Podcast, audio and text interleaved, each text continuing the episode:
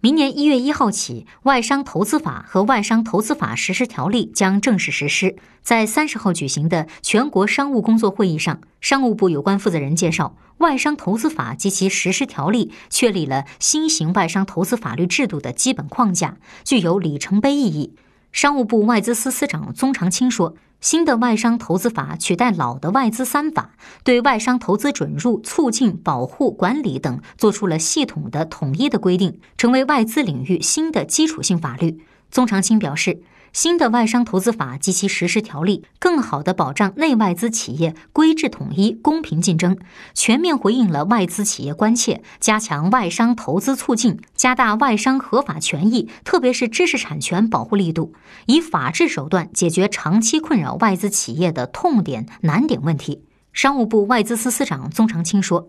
外商投资法及其实施条例以法律法规形式确立了准入前国民待遇加负面清单管理制度，对外商投资企业设立等不再实行审批备案管理，实行非进即入，同时建立与更高开放水平相适应的信息报告等事中事后监管制度。建立外商投资服务体系，外资领域放管服改革迈出实质性步伐，十分有利于建设更高水平开放型经济新体制。